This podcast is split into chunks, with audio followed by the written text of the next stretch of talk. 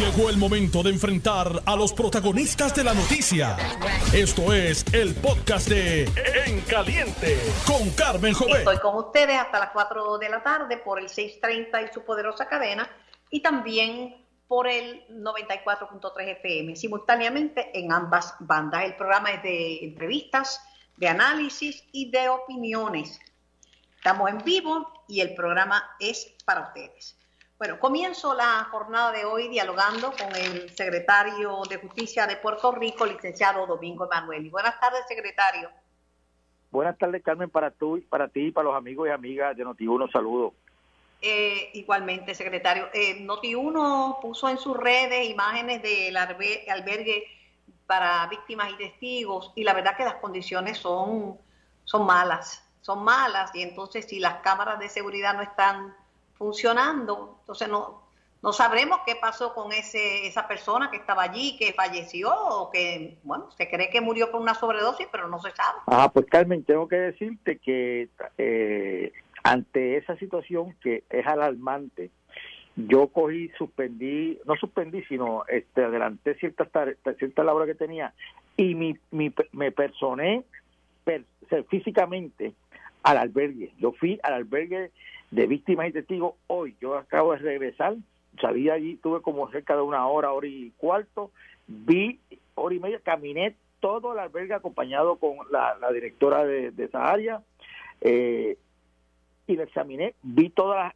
todo lo que hace falta, vi las condiciones en que se encuentra, que no es una exageración lo que están diciendo, es realidad, y tengo Ahora a las dos y media, tan pronto este, termina hablar contigo, tengo aquí citado a unas personas para ver qué solución se le puede buscar de forma inmediata, porque de forma a largo alcance ya tenemos una cantidad, o sea, por un lado cuatro millones aprobados y seis que el gobernador de Puerto Rico nos acabó nos acaba de, conceder a través de, de unos fondos alfa eh, por eh, para, para el albergue. Pero una vez llegue eso, pues hay que trabajarlo para completar el presupuesto y entonces comenzar el, el proceso de subasta. Pero aquí este, hay que hacer algo inmediato, o sea, la, la grama está altísima, eh, falta pintura, falta eh, arreglar las condiciones, todo eso. Estoy trabajando para ver de qué forma, por lo menos el área que está siendo ocupada ahora, yo puedo mejorarla en lo que se empieza eh, ya la remodelación como tal. Sí, es, un, es una situación que hay que trabajarla de manera inmediata. Pregunto, secretario, este, ¿y cómo entraría droga a ese albergue?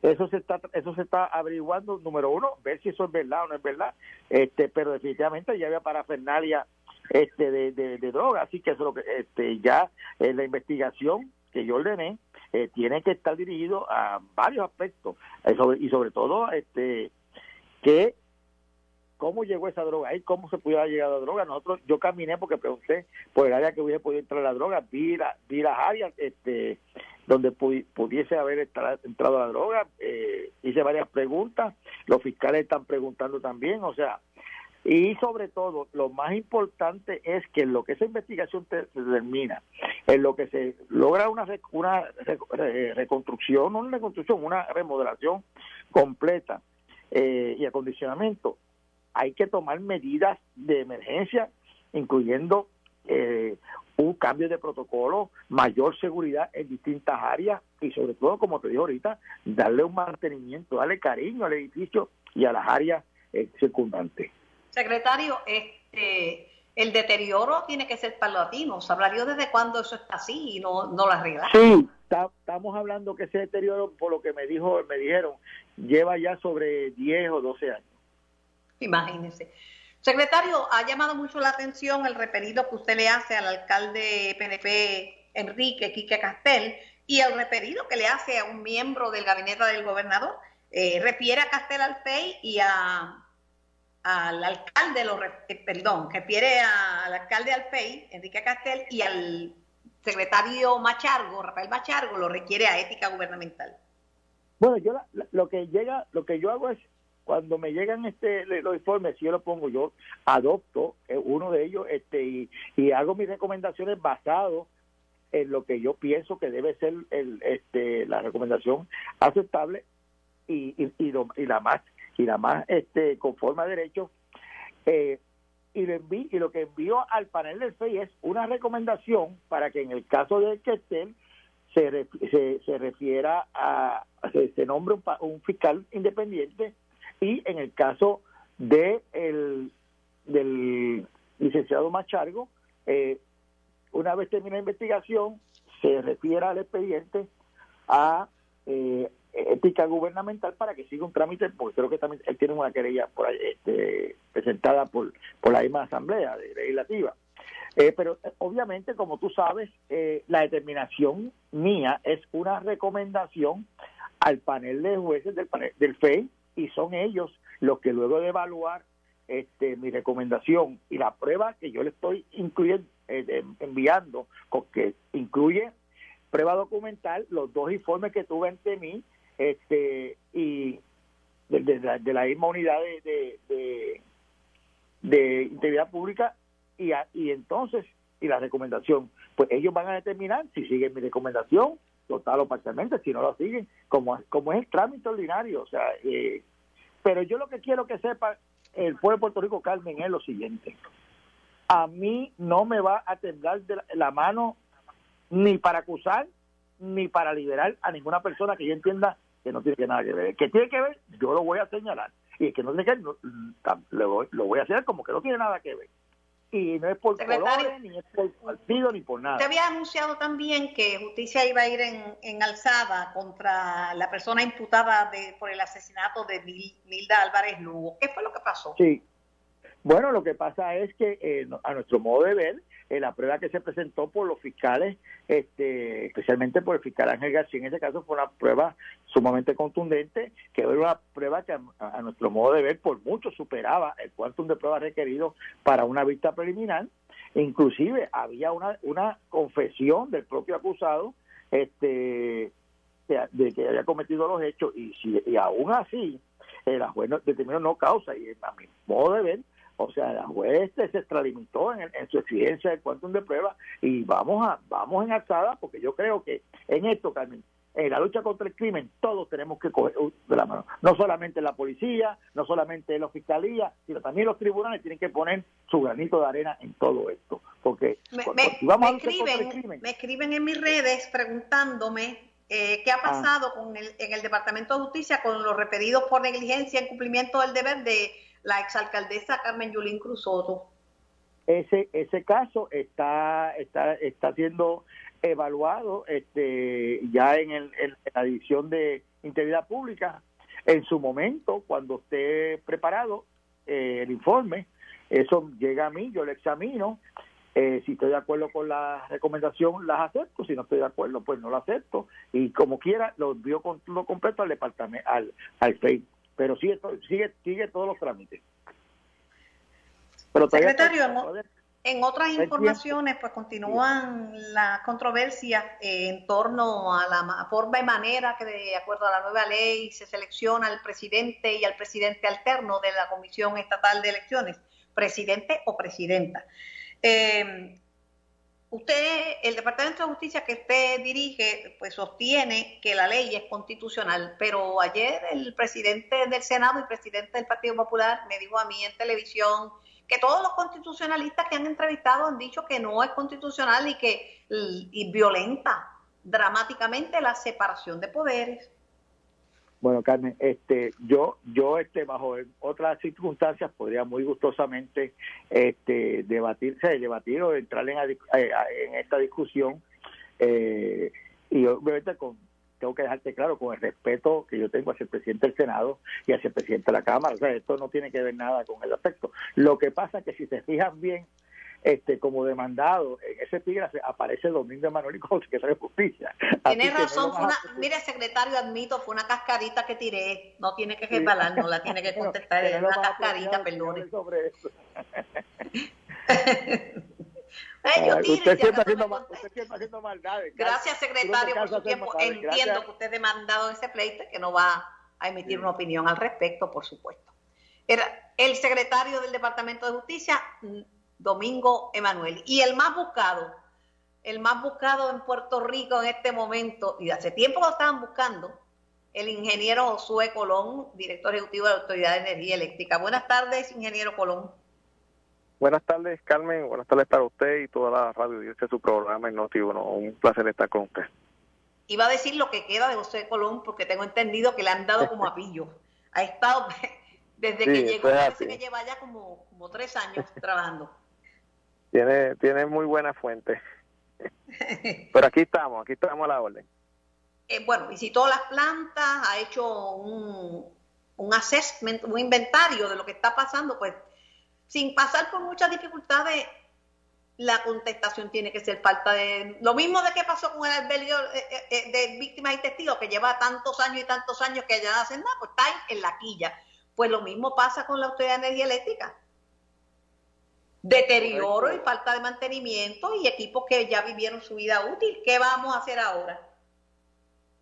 Pues obviamente, Carmen, como usted menciona, eh, es la acumulación de, de, de, verdad de varios años, eh, bastantes años, por decirlo así. Yo entiendo que este esta situación comenzó en el 2014, eh, cuando la empresa pues, se declaró insolvente y, y desde ese punto en adelante, pues la carencia de recursos para ofrecer el mantenimiento requerido, pues de alguna manera u otra eh, es lo que ha ocasionado el impacto que tenemos hoy.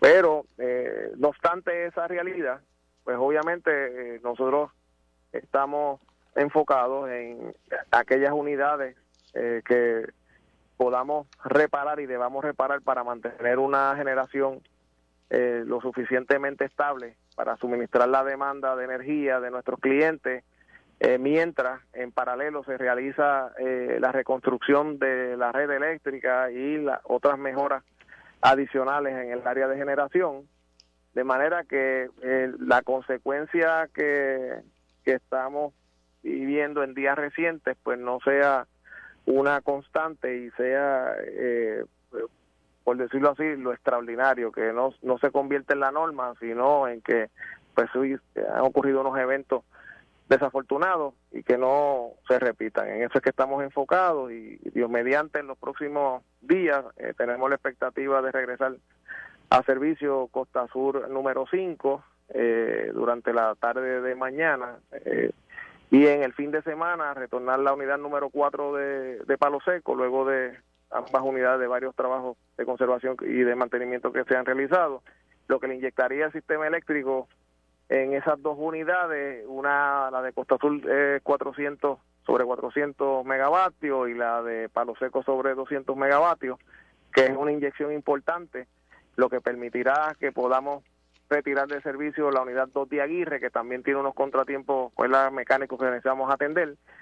Una vez eh, esas dos unidades estén estables, sacaremos Aguirre 2, eh, realizaremos varios trabajos que son requeridos y la de volveremos a, servicio en una semana aproximadamente para que la misma pueda subir la capacidad de producción de energía de 112 megavatios que es, que es la producción que tiene en estos momentos a 400 a sobre 400 megavatios eh, una vez se realicen esos trabajos Pero todas esas tareas van a añadir cerca de que es bien difícil Josué ese tipo de, de predicciones pero en cuánto tiempo podrían vamos a decir, controlarse los apagones, que no salir de esto de que como los paños de malva, uno quitado y otro puesto. Sí, bueno, en, en, días recientes hemos eh, podido atender la demanda de energía eh, desde el punto de vista de generación eh, sin que se tenga que realizar ningún ninguna interrupción de servicio. Eso no significa que hoy o mañana, ¿verdad? O en días posteriores puedan ocurrir eh, eh, interrupciones de servicio como consecuencia de alguna deficiencia en generación, porque eh, la realidad es que el sistema está limitado en la producción de energía.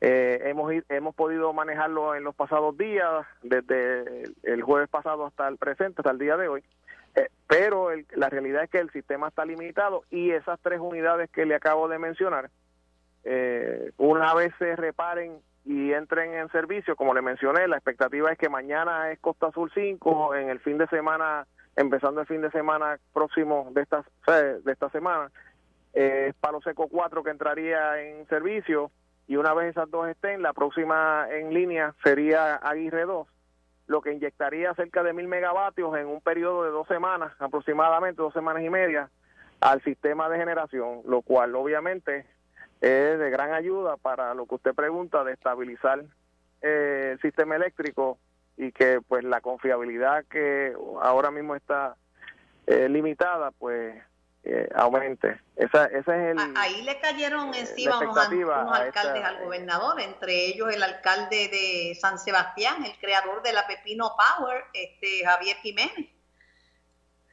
Perdóname, Carmen, no, no, se escuchó. Que le cayeron encima al gobernador, este alcalde, entre otros este Javier Jiménez, el alcalde de San Sebastián, creador de la Pepino Power.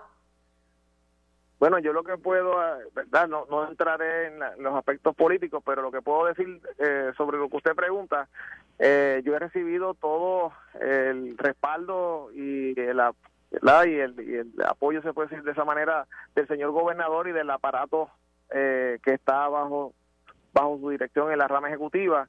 hemos sostenido reuniones, de, por decirle, de desde el día que yo fui designado al día de hoy ha habido varias reuniones.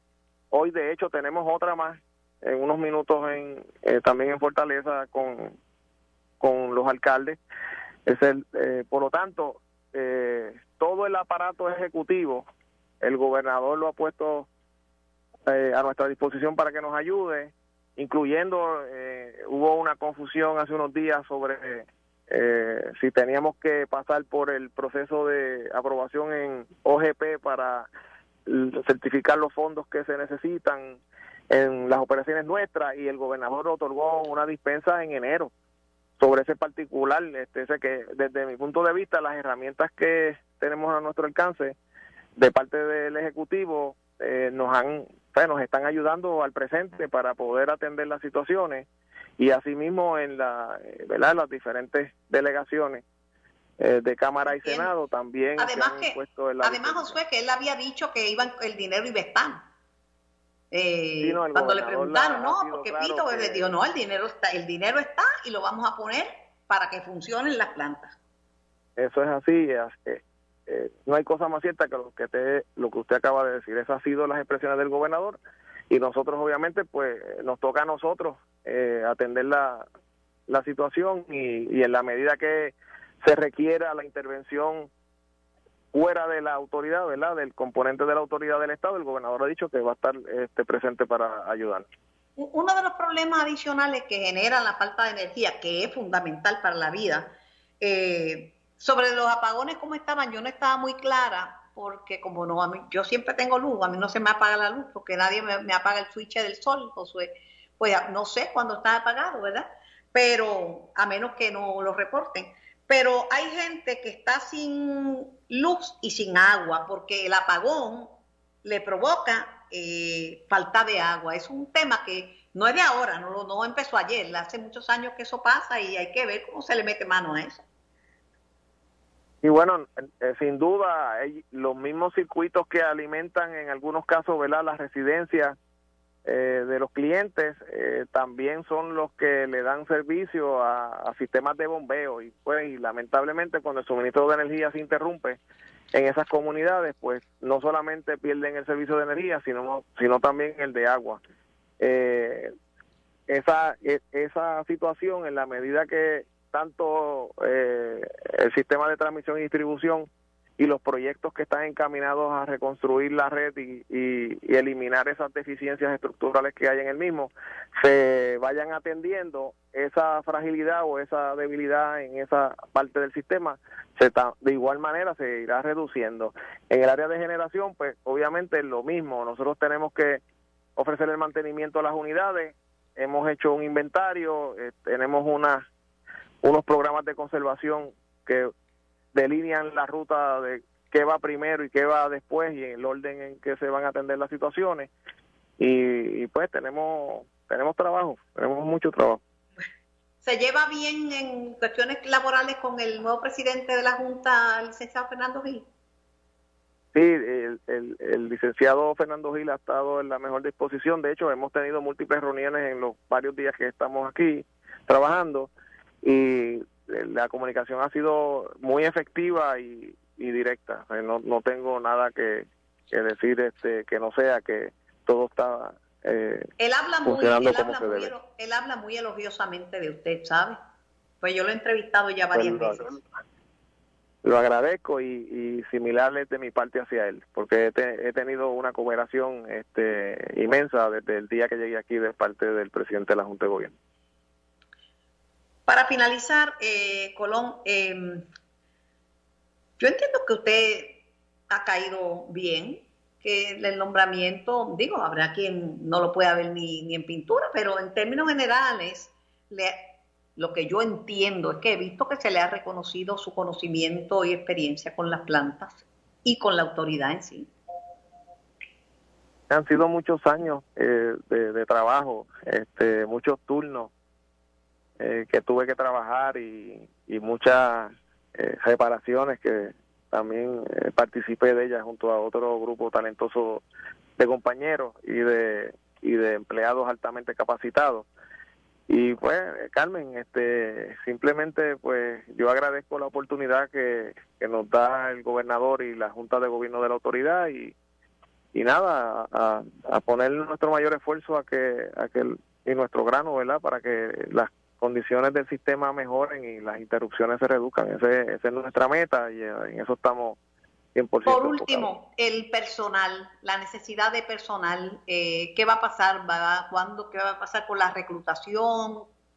¿En qué, ¿En qué estamos en materia de reclutación de empleados para la autoridad? Sí, en ese aspecto sería eh, importante indicar que no es que nosotros estemos realizando eh, alguna algún proceso de reclutamiento de personal nuevo. En realidad lo que estamos eh, realizando y que estamos en, el proceso en estos momentos es identificando empleados de los que eh, se fueron en movilidad a otras agencias de gobierno y que estén en la disposición y disponibilidad de, de, ¿verdad? de regresar a trabajar en la corporación en el área de generación, porque el recurso que se está eh, trayendo de vuelta es para atender unas deficiencias que tenemos en las áreas operacionales de las centrales generatrices. Eh, obviamente, eh, eso requerirá ofrecer el adiestramiento en algunos casos, pero son empleados que están ya inmersos y conocen cómo es los sistemas internos de la Autoridad de Energía Eléctrica, lo que entendemos reducir el tiempo de que el empleado pueda estar eh, como quien dice, realmente disponible para ayudarnos en, el, en las operaciones. Además que la verdad es que hay agencias en que no tienen necesidad de esos empleados, que puede hacer la escuela libre de música, un celador de línea. los celadores de línea pues son para ciertas funciones, igual que los empleados que han bregado con generación. Si los van a mover a un lado, tiene que ser la autoridad si ellos pues la mayoría que estén disponibles pues nosotros pues podremos atender esta necesidad que tenemos eh, de personal y obviamente eh, dentro de la realidad actual que como les mencioné aunque en días pasados hemos podido manejar en conjunto la producción de energía y la distribución de la misma con el personal de Luma y gracias a Dios pues hemos ¿verdad? se ha podido mantener el, el sistema operando no significa que la condición eh, no es crítica y que pues obviamente eh, estamos trabajando para minimizar las interrupciones de servicio, pero pues la realidad es que pueden ocurrir. En este momento, ya lo suelto porque sé que tiene reunión, eh, en este momento, ¿cuántas personas, cuántos abonados, cuántos usuarios están sin luz? En este momento en que dialogamos. Eh, no tengo el número exactamente, pero estaba por debajo de los 3.000 eh, eh, clientes, por lo, por lo menos hace unas horas atrás cuando entré a la Cámara de Representantes. Este, el, número actual pues no lo, no lo tengo a la mano. Agradecida por su tiempo, le deseo éxito porque yo no quiero que la gente padezca, eh, pierda compra, pierda horas de trabajo, pierda salud por no tener luz, así que le deseo todo el éxito. Gracias. Eh, y nosotros coincidimos con esa apreciación de usted, estamos comprometidos a lo mismo. Yo me voy a la pausa, era el ingeniero Josué Colón quien vuelve a la cabeza de la Autoridad de Energía Eléctrica. Soy Carmen Jovet, regreso con más noticias. Estás escuchando el podcast de En Caliente con Carmen Jovet de Noti1630. Por el 630 y por el 94.3 FM, en vivo hasta las 4 de la tarde, por la primera fiscalizando, Noti1630 y su poderosa cadena. Tengo en el estudio al representante progresista, Eddie Charbonnier. Saludos, Eddie. Buenas tardes, Carmen, y buenas tardes a los amigos que nos escuchan. Oye, ¿verdad que tu gobernador no tiene empatía con la gente y no le interesa revalidar en el cargo, como dice tu correligionario Javier Jiménez? Bueno, todo lo contrario, por lo menos lo que tiene que ver con lo que yo he observado y la comunicación que ha habido en el precinto 1 de San Juan, es todo lo contrario. El gobernador se ha mantenido muy activo en los asuntos que tienen que ver con las comunidades de San Juan. De igual forma lo he visto activo en Puerto Rico. Tan solo entrar a, sus páginas de redes sociales todos los miércoles. Él está en comunicación directa con los alcaldes, legisladores de distrito de ambos lados, porque visita todos los municipios, no solamente los municipios azules, también visita municipios que hay alcaldes de otro partido. Lo veo muy activo. Yo respeto la, posición, ¿verdad? la perspectiva del alcalde de San Sebastián, que, lo, que lo, lo respeto muchísimo como alcalde, creo que es un gran alcalde. Tiene el derecho a expresarse, eh, pero yo creo todo lo contrario. Yo creo que Pedro Pierluisi no tan solo va encaminado a la reelección, sino está haciendo un trabajo lo suficientemente bueno para que el pueblo le dé esa confianza de poder revalidar nuevamente. Asunto que le tocará hablar al pueblo puertorriqueño en los próximos tres años. Tú eres muy, muy eh, polite, eres muy delicado, ¿verdad? Pero no me niegues que al, al gobernador le hace daño que un alcalde que lleva muchos años en el poder le diga eso y primero que se lo diga públicamente, no, no es en una, no es en este, no es este, no, no es que se lo dijo este personalmente ni nada de eso, tú sabes. Oye, lo, de Polay lo acepto, pero el cuatreno pasado no fui muy Polay que digamos, este cuatreno pues te lo digo porque me siento en la, en la tranquilidad que hay un movimiento mucho más positivo en la fortaleza y, el, y entre los jefes de agencia. Yo el cuatreno pasado te puedo, te puedo establecer, ¿verdad? Con unas diferencias eh, de criterio, de estilo y de trabajo hacia la gente que se, hace un poco más complejo. Eso pues he visto la, madurez y diferencia con el gobernador Pierluisi. Ciertamente cuando uno está en cualquier posición, no importa quién sea la persona, puede ser un líder comunitario, puede ser un alcalde, puede ser cualquier persona ¿la? que, que tome cualquier crítica hacia uno, uno tiene que escucharla como líder, en este caso el gobernador, verificar por qué el alcalde hace esa, esa crítica. Presumo que por el asunto que tiene con Luma, porque creó su grupo allá de, de Pepino Power Authority, etcétera, habría que ver cuál es la situación particular de ese alcalde. Yo he escuchado otros alcaldes que todo lo contrario. Han, han ¿verdad? He, señalado las cosas buenas que se han hecho en esta administración y las cosas buenas que está haciendo el gobernador hasta el día de hoy. Faltan tres años. Algo, algo que sí no, me, ¿ah? no me niegues que eso hace daño, como hace daño también que Elizabeth Torres diga que, que los delegados congresionales no están haciendo nada, que están cobrando de cachete, que los deben disolver ahora mismo y que la estadidad no está cerca de nada. Todo eso de Mira, hace daño, Eddie. Yo, yo, yo, yo, yo te digo, yo no he establecido, te digo que siempre que tú estás en una posición, cualquier cosa que te señalen hay que escucharla. Pero tú tienes que, tú tienes que balancearla. Es literalmente imposible que tú tengas el 100% de la audiencia que te acepte dentro, inclusive dentro de tu propio partido, imagínate fuera de los partidos. Pero hay algo que yo, todavía es la, hora que no logro comprender muy bien, y es esta cuestión, esta hiperactividad que hay a veces en dentro de la rama política, que uno no sale, no acaba de ser electo y hay alguien hablando quién va a ser el que va después o, si debe correr o no debe correr. Mira, estamos comenzando, lo que apenas son 10 meses de, ¿verdad? de lo que va de año del primer término. Ciertamente cada cual tiene derecho a opinar. Como me imagino que si tú vas a San Sebastián, vas a encontrar miles de personas que dirán cosas buenas del alcalde y otros que dirán que es tiempo que se vaya y deje a otro. Eso es asunto, ¿verdad? De, toda la política es así en todas las partes. Ojalá uno pudiera tener el 100% del público, ya seas artista o periodista o político. Yo respeto la, postura del alcalde, creo que debe comunicarse con el gobernador establecer si hay alguna razón específica en su municipio que el gobernador le, pudo haber fallado, que desconozco, ¿verdad? No, no lo he dialogado con el alcalde de San Sebastián, que como te digo, le tengo un aprecio y respeto por su obra, pero yo lo que percibo, lo que he visto y lo que he dialogado con la gente, porque lo, he dialogado también con el municipio de San Juan, ¿verdad? Y con mis constituyentes, es que se ha visto un paso de, avance grandísimo comparado con mi propia administración de hace cuatro años atrás. O sea que eso son, pero nada, yo respeto la posición del alcalde, yo difiero, yo por lo menos tengo, hasta el momento el gobernador goza de mi confianza, tiene mi apoyo. Yo creo que por el bienestar de Puerto Rico debería haber un gobernador que continúe la obra. Los últimos 20 años llevamos gobernadores de cuatro años y otros de menos de cuatro años. Y eso siempre tiende a afectar.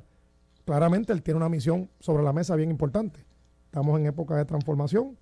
Las últimas dos elecciones del Partido Progresista fueron elecciones bastante cerradas, contrario a lo que pasaba en unos tiempos atrás.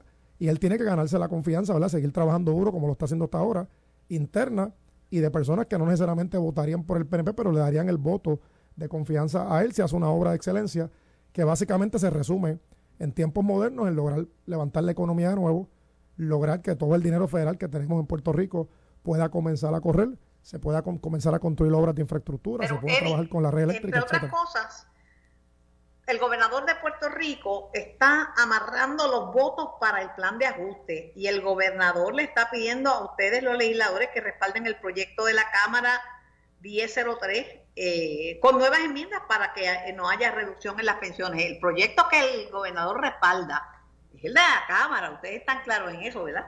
Sí, no, de hecho, en efecto, el proyecto de la Cámara 1003. Eh, la semana pasada en el Caucus, varios de los compañeros presentamos unas enmiendas para que específicamente, porque el proyecto original no lo contenía, específicamente estableciera que, no, hubiera cero recortes a las pensiones. Hoy, mientras hablamos, la Cámara está en sesión, el Senado también haciendo lo propio. El Senado, el presidente, el pasado presidente del Senado y portavoz de la, del, del PNP presentó unas enmiendas para hacer esa enmienda que ya habíamos propuesto en la Cámara, mucho más estricta, que se, se establezca específicamente que no pueda haber o no va a haber cero recortes a las pensiones. Y eso pues es un planteamiento Que, que, se aceptó. El gobernador ayer en conferencia legislativa le pidió eh, ¿verdad? el voto de confianza tanto al, Senado, que lo va a ver hoy, y la Cámara, que lo va ¿verdad? le toca de nuevo con, eh, concurrir con esa enmienda que presenta Tomás Rivera Tengo a Jesús Santa, de la presidenta de la Comisión de Hacienda, lo tengo en línea. Jesús, buenas tardes. A ti, buenas tardes a ti, Carmen, y a Eddie. Eh, buenas tardes a todos y obviamente a la gente que nos escucha por Noti1. Saludos, Jesús. Jesús, de forma muy sincera y muy abierta, el gobernador ha dicho que el proyecto de la Cámara es el que es, el que respalda, está buscando personalmente los votos, uno a uno, para que ese sea el proyecto que prevalezca. Mira, yo creo que el señor gobernador, eh, al igual que lo que hemos estado en, este proceso con la Junta, no buscando una mejor alternativa de arreglo de deuda al país, eh, junto a los presidentes de las cámaras y senados, eh, estamos de acuerdo en buscar lo mejor para el país. Eh, una de las cosas que originalmente se había planteado, y de hecho lo había planteado originalmente el gobernador, era no mezclar el, proceso de, pensiones con este proyecto. Sin embargo, eventualmente nos dimos cuenta de que era una buena oportunidad de tú proteger las pensiones en el lenguaje del, del proyecto, ¿no? En ese sentido, durante el proceso legislativo, que es, que es como tiene que ocurrir, ha ido evolucionando un proyecto original, a mi entender, hacerlo, haciéndolo mejor y más sólido y con más eh, garras para proteger los mejores intereses del país. Y no es de extrañar que, el gobernador, pues un proyecto que de hecho es de iniciativa de Cámara, eh, esté de acuerdo con él eh, entendiendo que quizás no esté 100% de acuerdo con todo, pero dentro de las alternativas reales, reales que existen en el país, eh, yo creo que es el camino a seguir. No, y el gobernador sabe que se necesita legislación. Para esto se necesita legislación y el gobernador no legisla. No, y, y, no solamente se necesita legislación, también tenemos que buscar una buena legislación. Ah, no, y es como yo digo, yo creo que el, el, Definitivamente. Vamos a ver qué pasa. Tiene los votos, tendrá eso, eh, Edith, tendrá los votos en el Senado, el, el, ese, el proyecto con las enmiendas. Pues mira, la, luego, luego de las enmiendas que presentó la delegación del PNP en la Cámara, la nueva enmienda que presentó Tomás Rivera Chata en el Senado, que básicamente lo que hace es ampliar lo que hizo la Cámara. Eh, ayer se le dejó hablar a todos los miembros de la conferencia legislativa del PNP, excepto un solo senador que tenía una duda en una parte, si no me equivoco, creo que era el senador Villafañe. El resto de los senadores y representantes se comprometieron con el proyecto y, se le, y se le permitió a todos presentar sus puntos, eh, contestar alguna presentar alguna duda que tuvieran eh, cada uno de los compañeros. Se dialogó con todas las partes, incluyendo que estaba presente el secretario de Estado y director de AFAF. Y el compromiso, luego de las enmiendas, de establecer claramente, como lo establece la plataforma del partido, que existan cero recortes a las pensiones, van a contar con ese voto. Pregunto, Jesús, ¿y los tuyos en el Senado? Bueno, yo entiendo que hay, hay, fíjate, de las cosas que hay similares en ambos partidos, de muchas que hay distintas, yo creo que todos los partidos eh, plantearon en campaña de buscar no reducir las pensiones de los empleados públicos. Yo creo que ese es el fin. Eh, aquí lo que siempre se ha trabajado es el tipo de lenguaje. Yo he sido muy abierto a, en la medida que se establezca un lenguaje o se mejore el lenguaje, yo no tengo ningún problema porque al, al final del día queremos el mismo fin. No veo por qué los compañeros del Senado, inclusive los de la Cámara, eh, le voten en contra de esto. Yo espero de que, de que validen qué es lo que hay opciones reales y que no las hay. Sabemos que hay gente por ahí pidiendo cosas que, que realmente no pueden explicar ni valorar ni probar que se pueden hacer. Eso es, es para mí ese es un, un, cheque en blanco, ¿no? De sigue negociando a ver qué pasa. Eso no funciona así. Este y, y yo espero que la prudencia y la responsabilidad con el país, no solamente de los miembros del Partido Popular, yo creo que de todas las delegaciones, si realmente se sientan a ver los números, o sea, los datos son los datos, ¿no? Yo creo que no debe haber ninguna objeción a que se apruebe este plan de acuerdo con las debidas salvaguardas y protecciones, no solamente a los pensionados, a lo, a lo, a lo que es la educación, a lo que es los municipios. Yo creo que te, el proyecto provee, tenemos ese poder para exigir y yo creo que tenemos que aprovecharlo. Bueno, claro. Eh, Jesús, ¿me, me, me das permiso para meterte en un lío que no es tuyo? Bueno, vamos a ver. ya me diste permiso. Bueno, la ventaja está por teléfono, que puede enganchar. Yo estoy, yo estoy, no, no. yo estoy aquí no me puedo ir. Eh, mira, no le des idea, ¿sabes? Que, que, que, que, pórtate bien y quédate calladito que yo vivo yo en no San puedo Juan, ir. ¿sabes? Okay. Yo voto en San Juan, así que mira, a ver, respeta. No, Jesús, este, no, que quería preguntarte si le hace daño o no le hace daño al gobernador, que el alcalde de San Sebastián, que es un alcalde que lleva muchos términos y es muy verbal, Javier Jiménez, el de la Pepino Power, diga que el, que el gobernador Pierluisi no tiene empatía con la gente y que se ve que no tiene interés en revalidar. Mira, obviamente todo tipo de comentario que hace un político, se le hace un político, algún tipo de efecto tiene y mucho más que una persona con un reconocimiento de liderato dentro de sus filas, ¿no? Eso, eso, eso es hecho, ¿no? Yo creo que le corresponde al gobernador oír todas las críticas, las positivas y las negativas, y tomar acción. Mi papá me dijo que cuando una persona te dice un error a ti, no es porque no te quiere, es porque quiere que tú lo corrijas. Y yo, yo vería ese tipo de crítica de esa manera. Eh, obviamente puedo pensar el planteamiento de él tiene que ver más por cómo ha manejado el gobernador la dinámica de Luma y de la problemática eléctrica, puede ser eso, pero yo creo que eh, sí, o sea, que un, un comentario de un político un le hace popular. daño. ¿Ah? ¿Tú le dirías eso a un gobernador popular? Yo le diría eso a una persona que aprecio, sea popular o PNP, donde está cometiendo un error o yo entiendo que está cometiendo, cometiendo un error y quiero que corrija. Sea, aquí Si tú no tú podemos ver como mío, un ataque necesariamente político o una, una crítica, porque cuando alguien te hace una crítica porque quiere que tú mejores. Pero me lo dices privado, chico, tú eres amigo mío y como tú me vas a decir, mira Carmen, tú no tienes simpatía pa- eh, para la gente, tú no, eso es que uno no tiene sensibilidad para la gente. Y además, este, retírate porque como no tienes, como no tienes sensibilidad, ¿para qué te vas a quedar en los medios? Digo, si tú me dices Bueno, eso a mí eh, públicamente, la- tú me lo- ¿cómo tú vas a venir con esa guasimilla?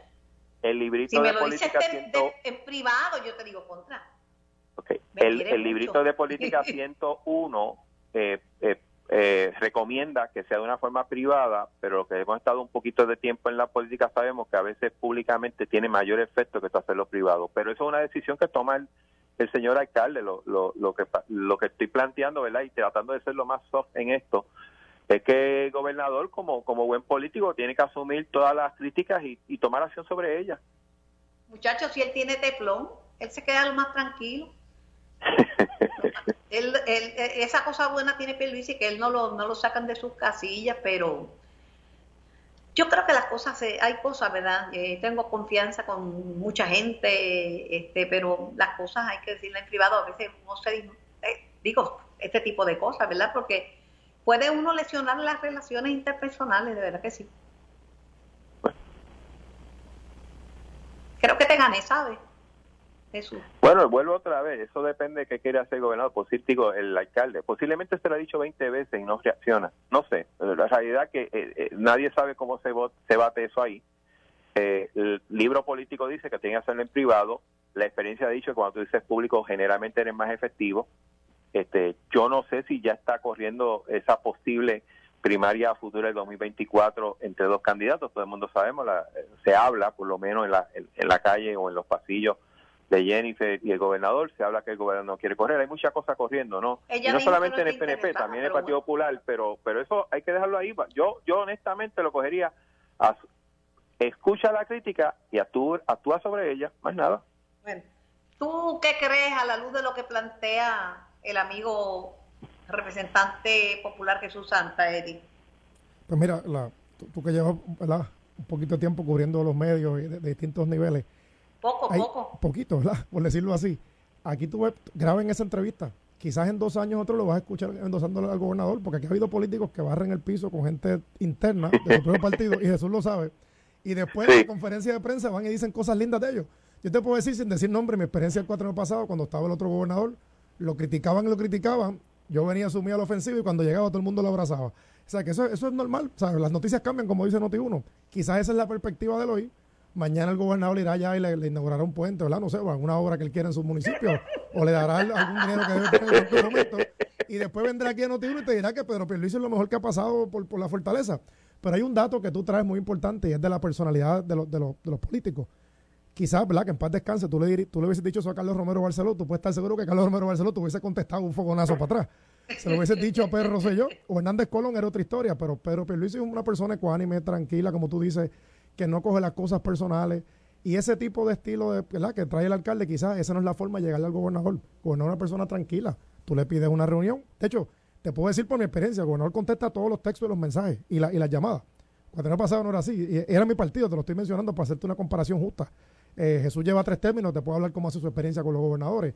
Pero él contesta siempre y siempre está disponible. Uno le pide una, una reunión, dialogas y luego esa, de ese diálogo tú entiendes que la persona pues no te satisface, pues entonces tú te expresas. Pero debe, debe haber, ¿verdad? Se deben seguir los canales y por lo menos ese tipo de estilo, como el gobernador Pierluisi no funciona porque es una persona tranquila, ecuánime que escucha. Bueno, pero palabras van a traer palabras, ¿sabes? Eso lo sé yo desde que nací. ¿Me escuchas, Eddie? Alto y claro. Alto y claro. y qué fácil es pegarle un vellón a ustedes. Y yo me quedo fresquecita, pero le pego su velloncito. Jesús Santa parece que estaba bien contento con lo que dijo, con lo que dijo Javier Jiménez, porque eso le conviene a los populares, ¿eh o no, Jesús? Bueno, como te dije, todo tipo de expresión de un líder de un partido eh, acusando o haciendo una crítica a, otro líder del mismo partido tiene un efecto político, claro está. Eh, pero yo lo tomo responsablemente. Yo creo que están pasando un par de cosas, que hay algún liderato que, está inquieto eh, y que quisiera quizás eh, otro tipo de acción o más acción de parte del gobernador y, y, muchas veces yo no creo que la gente lo hace así porque sí, ahí puede haber cierto tipo de frustración, puede haber cierto tipo de presión del mismo pueblo. Eh, pero nada, vamos a ver lo que pasa. El tiempo dirá, ha sido un gusto conversar con ustedes. Gracias Jesús por tu participación en el programa. Siempre un placer y, como te digo, eh, de hecho, a aunque es más jovencito que yo, a, a Eddie pues también he compartido en otras ocasiones y, se puede hablar, que es lo importante en esto. Tiene buen sentido del humor, eh, eh, eh, Eddie. Eddie, gracias por acompañarnos en Noti 630, gracias por la colaboración. Siempre, eh, muy agradecida a ambos. Muchas gracias. Belloncito leve para entonar el día, porque eso no le hace daño a nadie. Además una noticia. Esto fue el podcast de En Caliente con Carmen Jovet de Noti 1630. Dale play a tu podcast favorito a través de Apple Podcasts, Spotify, Google Podcasts, Stitcher y notiuno.com.